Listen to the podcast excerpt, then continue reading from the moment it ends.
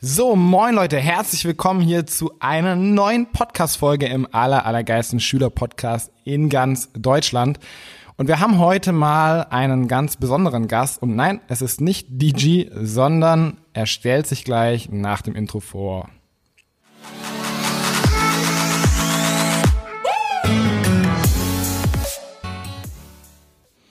So, wer bist du? Ich bin Peter. Peter, ich habe drei Fragen an dich. Das sind so drei Eingangsfragen. Die darfst du erstmal beantworten, bevor es hier richtig losgeht. Und zwar Frage Nummer eins ist, was ist dein Lieblingsessen? Das ist schwer. Ich, ich habe viel zu viele verschiedene Essen, die ich sehr gerne mag, um irgendwas da auswählen zu können. Dann nenn einfach eins davon. Vielleicht Burger. Burger, okay. Ähm, was gibt dir Energie?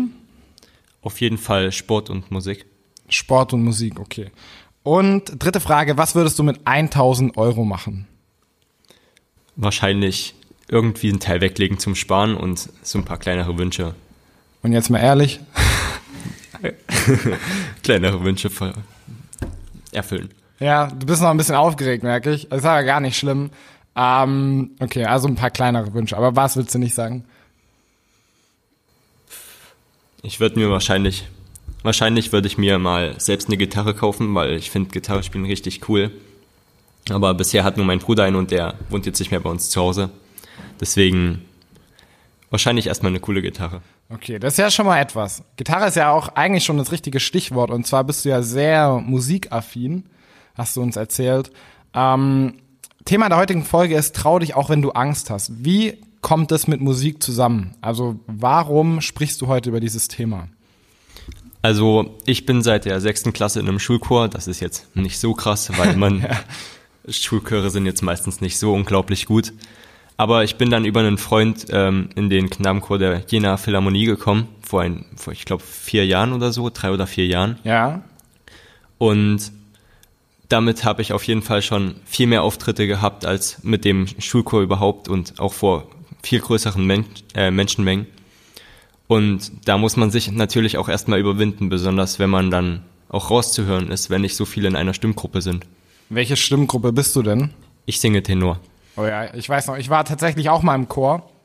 Äh, wir hatten auch einen Schulchor und äh, Tenor waren, glaube ich, bei uns so vier oder so oder fünf maximal. Also richtig, richtig wenige. Das kann auch kaum jemand, ne? Also das ist gar nicht so einfach. Also bei Schulchor ist es nicht schwer. Also, Ja. Aber trotzdem, es singen viel mehr Bass als Tenor, weil halt Bass schon ein bisschen leichter ist als Tenor. Okay. Wir wollen ja gar nicht so krass ins Detail gehen. Vielleicht hast du auch gar keine Ahnung davon, also du der zuhört. ähm, erzähl mal so, also du hattest dann tatsächlich Auftritte, wo du auch alleine vorgesungen hast oder wie war das? Also in einem Chor singt man ja generell eher weniger alleine, Ja. aber es gibt in vielen, äh, vielen verschiedenen Stücken natürlich Solostellen Ja, und ich habe mich auch schon mal bereit erklärt, da das eine oder andere Solo zu singen. ja. Und du hast es auch dann auch gesungen. Ja, Und wie war das? Also wenn du, mal ganz kurz für den Zuschauer, du stehst dann quasi im Chor, äh, beziehungsweise der Chor singt ein Stück, bis du dann drankommst mit dem Solo. Und da sind wie viele Zuschauer?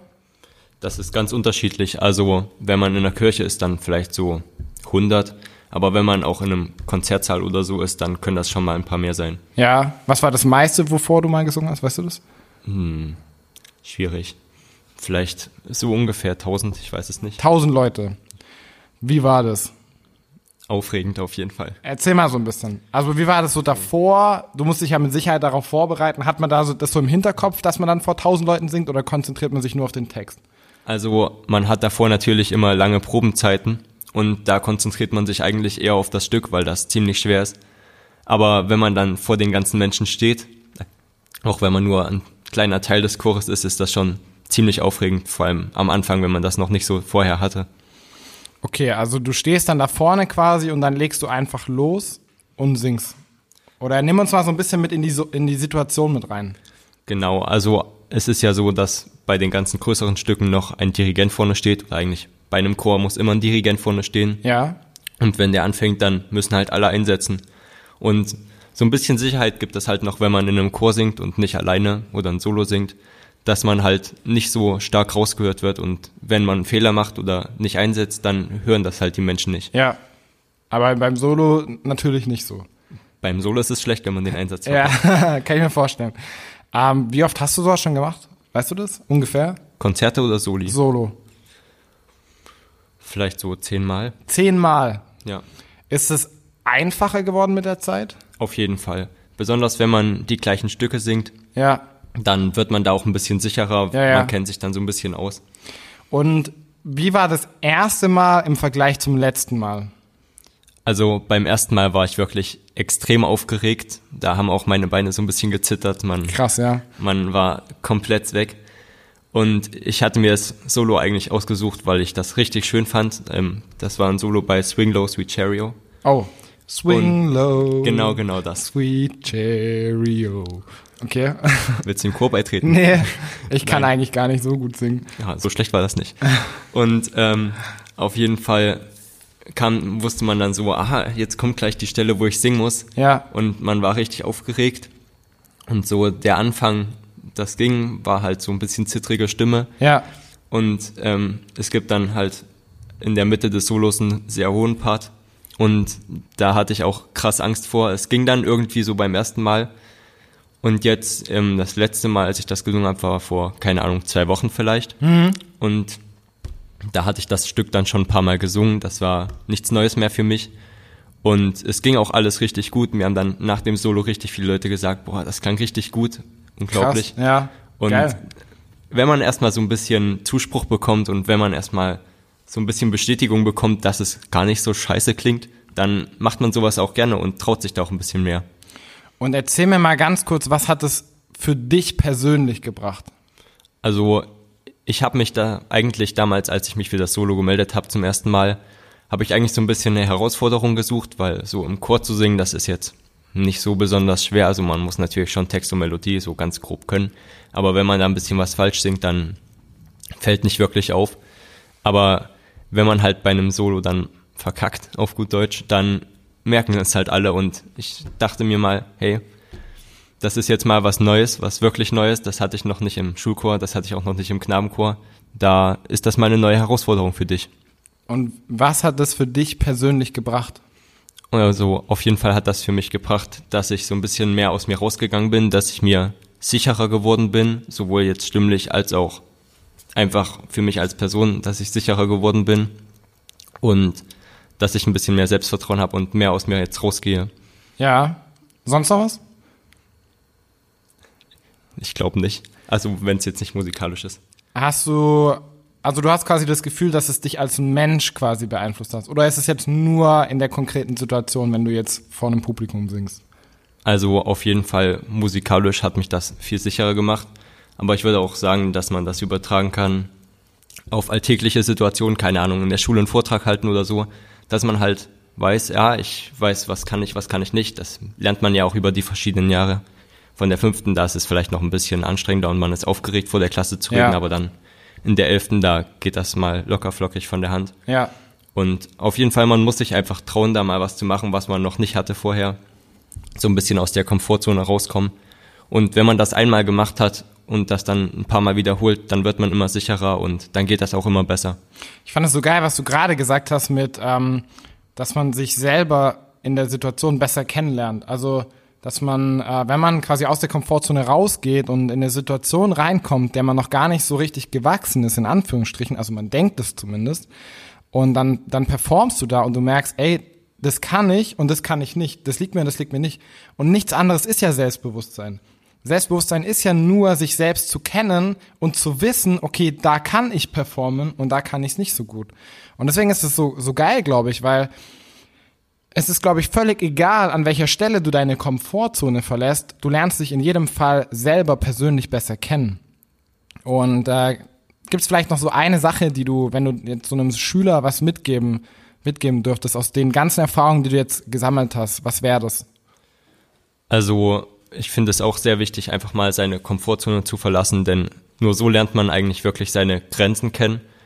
Und ähm, als Empfehlung würde ich einfach geben, dass man sich mal ein bisschen vor der Klasse auch was traut. Keine Ahnung, wenn der Lehrer sagt, hey, wer möchte mal vorlesen, was man geschrieben hat, dann, dass man nicht denkt, ach nee, meins ist scheiße, ich glaube, ich glaube, das lese ich jetzt lieber nicht vor, sonst lachen nicht alle aus. Sondern einfach mal vorgehen vor die Klasse, das mit ein bisschen Selbstsicherheit vorlesen, nicht, dass irgendwelche Leute merken, dass man sich da nicht sicher ist. Und vielleicht gibt's dann Beifall, vielleicht auch nicht, wahrscheinlich bei einer Klasse eher nicht. Aber ja. auf jeden Fall einfach sich mal ein bisschen was trauen. Ja, kann ich auf jeden Fall zu 1000 Prozent unterschreiben. Und ähm, ich glaube, solange du dich in deiner Komfortzone befindest, lebst du nie richtig. Also das würde ich wirklich so ganz klipp und klar sagen.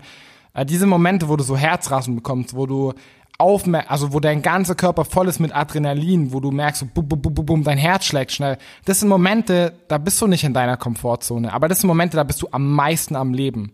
Und deswegen ist es, glaube ich, auch so wichtig, sich in kleinen Situationen zu trauen, aus der Komfortzone rauszugehen, weil dann wirst du das als Handlungsmuster für dich übernehmen und es fällt dir so viel leichter, auch in, in großen und schweren Situationen aus deiner Komfortzone rauszukommen.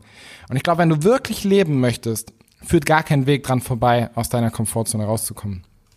Dem kann ich nur zustimmen. Geil. Ich hätte jetzt, ich hätte noch so zwei Fragen an dich. Beende diesen Satz. Ähm, und zwar, also jetzt zum Schluss, außer du willst so noch was loswerden? Nee, eigentlich okay, nicht. Okay. Also Peter, erster Satz, nur beenden. Geld ist für mich Macht. Okay. Standardantwort, aber ja, es ist so. Ja, ich würde sagen potenzielle Macht. Kommt auf an, was man damit macht. Ähm, zweiter Satz, mein größter Traum ist? Ähm, auf jeden Fall viel reisen und auch jemanden kennenlernen, mit dem man dann reisen kann. Sehr geil. Ich danke dir für deine Zeit, dafür, dass du hier mit uns deine, deine Story, deine Geschichte geteilt hast und auch deine Idee und deine Anregung für andere Schüler. Ähm, ja, war eins der, der wenigen Interviews, die wir bisher geführt haben. Aber in der Richtung kommen in Zukunft definitiv noch mehr. Also von mir nochmal und von uns beiden nochmal ein dickes Dankeschön an dich. Und ja, Leute, ich würde sagen, es gibt nur noch eine Sache zu sagen. Kennst du das? Nee, du kennst noch nicht. Und zwar haben wir so, so einen Spruch, äh, das sagen wir immer, und zwar sagen wir fuck opinions, also scheiß auf die Meinung anderer, einfach let's rock. Und ich sage jetzt gleich fuck opinions und du sagst let's rock und dann ist die Sache erledigt. Alles klar? Fuck opinions. Let's rock.